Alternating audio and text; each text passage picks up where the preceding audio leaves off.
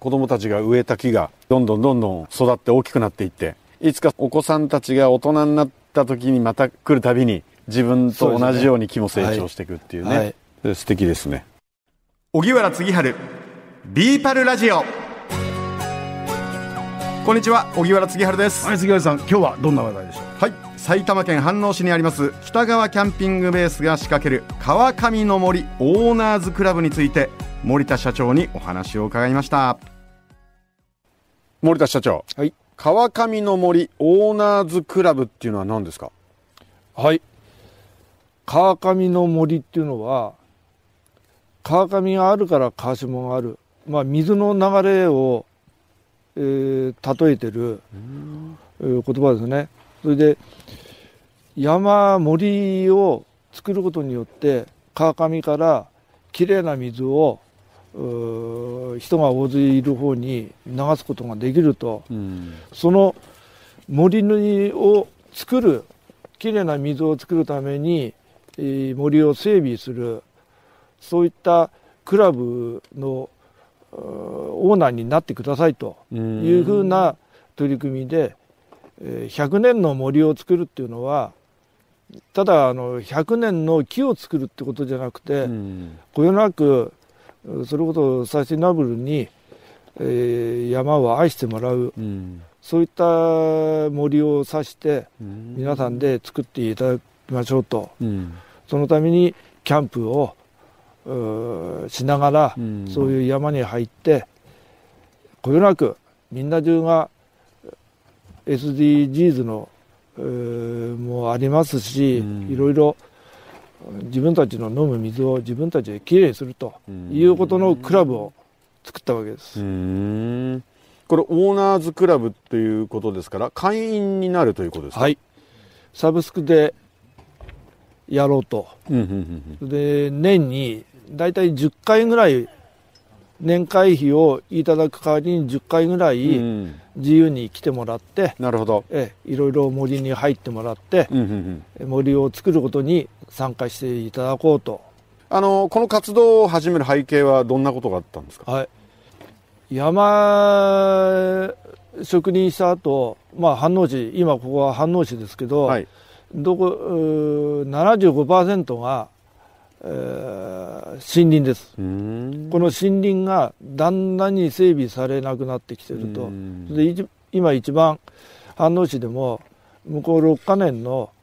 整備計画っていうのも立っていただいてその中で干ばつを推進して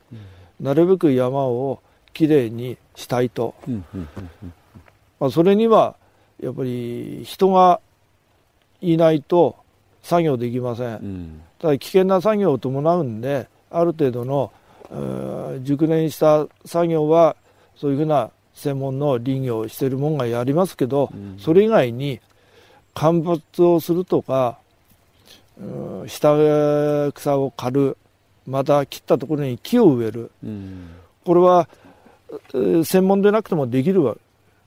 で木を倒すことの楽しさですとか木を植えることの楽しさ、うん、まあ、そういったことをぜひこの飯能の森で体験してもらいたいと。飯能観光協会さんとタッグを組んでということですね。そうですね。え、この飯能市もバックアップしていただいて、うん、奥武蔵飯能観光協会、えー、バックアップしていただいて、えーまあ、あとは地元の方々また東京だとか都市圏の方々にぜひ山に入ってもらって、うん、えー、楽しんでいただきたいと、うん、いいですねでもね。我々大人が来てもワクワクする場所ですから子どもたちも楽しんでもらえるそうですね、まあ、狙いは、まあ、我々はあと何十何十年って100まで行きたいけど生きられるかどうか分かんないしだけど子どもたちがこれからそういう思いを持って、えー、ぜひ森を、うん、こよなく愛するのと身近に感じて作っていってもらいたい、まあ、それが一番のも大きな目標ですかね。子どもたちが植えた木がどんどんどんどん育って大きくなっていって、はい、いつかそのお子さんたちが大人になった時にまた来るたびに自分と同じように木も成長していくっていうね、はいはい、素敵ですね。私も僕も大きくなりました。自分の植えた木を見つめながら、えー、そういうふうに思ってもらえれば。いいですねなんか物語が。でもう一つは森をしっかり作るっていうことで、うん、自然災害を減らすっていう大きな意味もあるわけですよね。ん。なんかあのー、自然に手をつける。森に手をつけるっていうとなんかちょっとこう違う方向に考えがちなあのー、人もいらっしゃるかもしれないんですけどやっぱりあの森を育てるためには手を入れなきゃいけないんですよね。はい、はい、そうです、うん、干ばつとかね、うん、やっぱりほっとけばいいっていうものと、うん、そうでないものと、うん、えー、ありますよね。今保護だとか保全だとか、うん、そういうふうな言われ方するけどやっぱり、えー、もう手を加えなかったら、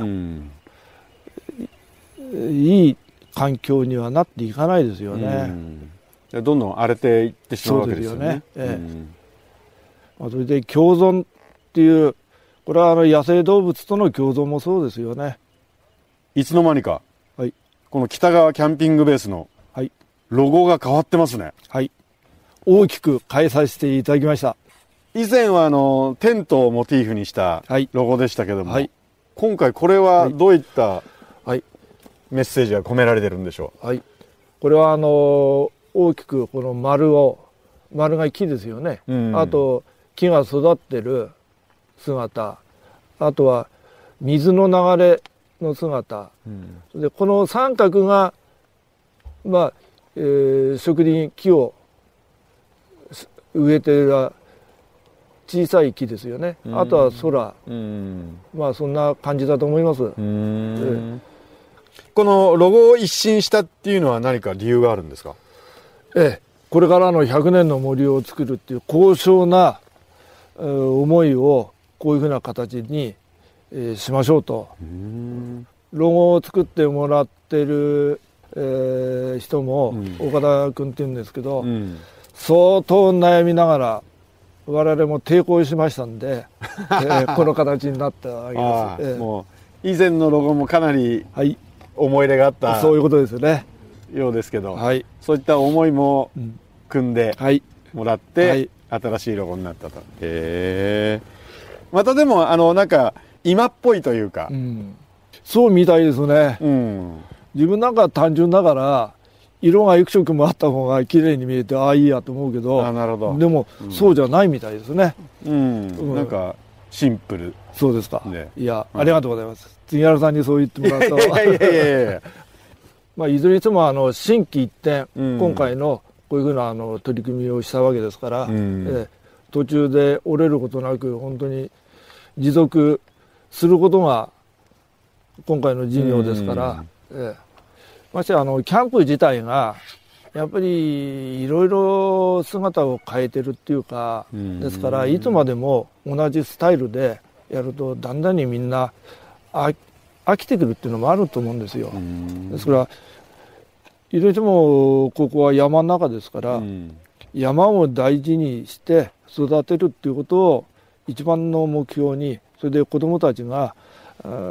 盛んにこういうところへ来てくれて、うん、えー、大きくなって山とともに大きくなってくれれば、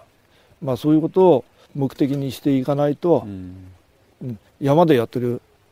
意味はないと思います。うん。いや今回あの森田社長に聞いて驚きました、サステナブル。SDGs サブスク。森田社長から横文字が出てきたちょっと言いづらそうに言ってたけどね。ちょっとちょっと神気味でしたね。サスサスサステナブルって感じだったかもしれないですけど。いやでも社長もですからほら今こういう時代ですから、あの SDGs などについてあの勉強されてるんでしょうね。うん。で、あのー、このちょうど取材に行った時にあの社長に教えてもらったんですけど、えー、先月、うん、地元中学校の卒業記念植樹が、えー、この北川キャンピングベースで行われたそうで山桜山帽子山もみじコナラを植えたということなんですけどですから卒業生たちが5年後10年後に来て、まあ、どうなってるのか子供たちも楽しみでしょうしやっぱりその自分の植えた木がこう大きくなってくるとなんか嬉しいでしょうね。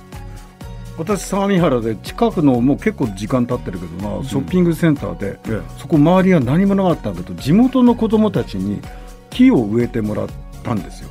それが今うっそうとしたこう森のようになっててあの頃に自分が植えた木がここまでなってるかっていうのは、うん、これはもういいみんな今30代ぐらいかな、うん、その時の子供が嬉しいと思うし。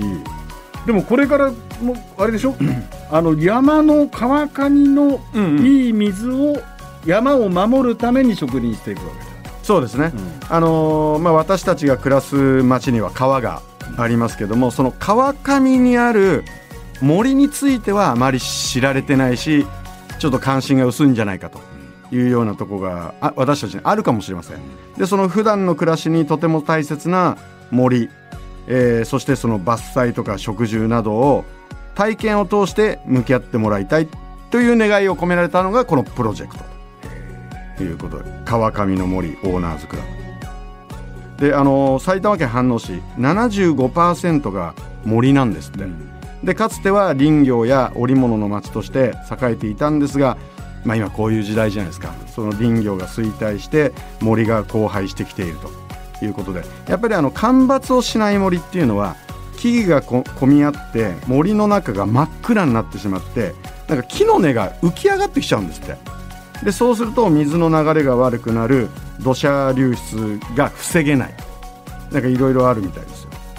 で、えー、その100年続く森のためにということですから森田社長おいくつまで100200歳ぐらいまで頑張ってもらわないと。森ちゃん生きるんじゃない？生きる？なんかそんな気がするな。もう国ちゃん森ちゃんの中ですからね。えー、この川上の森オーナーズクラブ詳しくはウェブサイトをチェックしてみてください、えー、ビーパルラジオのツイッターからリンクを貼っておきます。この番組を Apple Podcast や Spotify でお聞きの方は番組フォローと星5つ評価もお願いします。番組をフォローしていただくと新しいのが更新されたら通知が届きます。荻原次春ディーパルラジオお相手は野村国丸と荻原次春でした。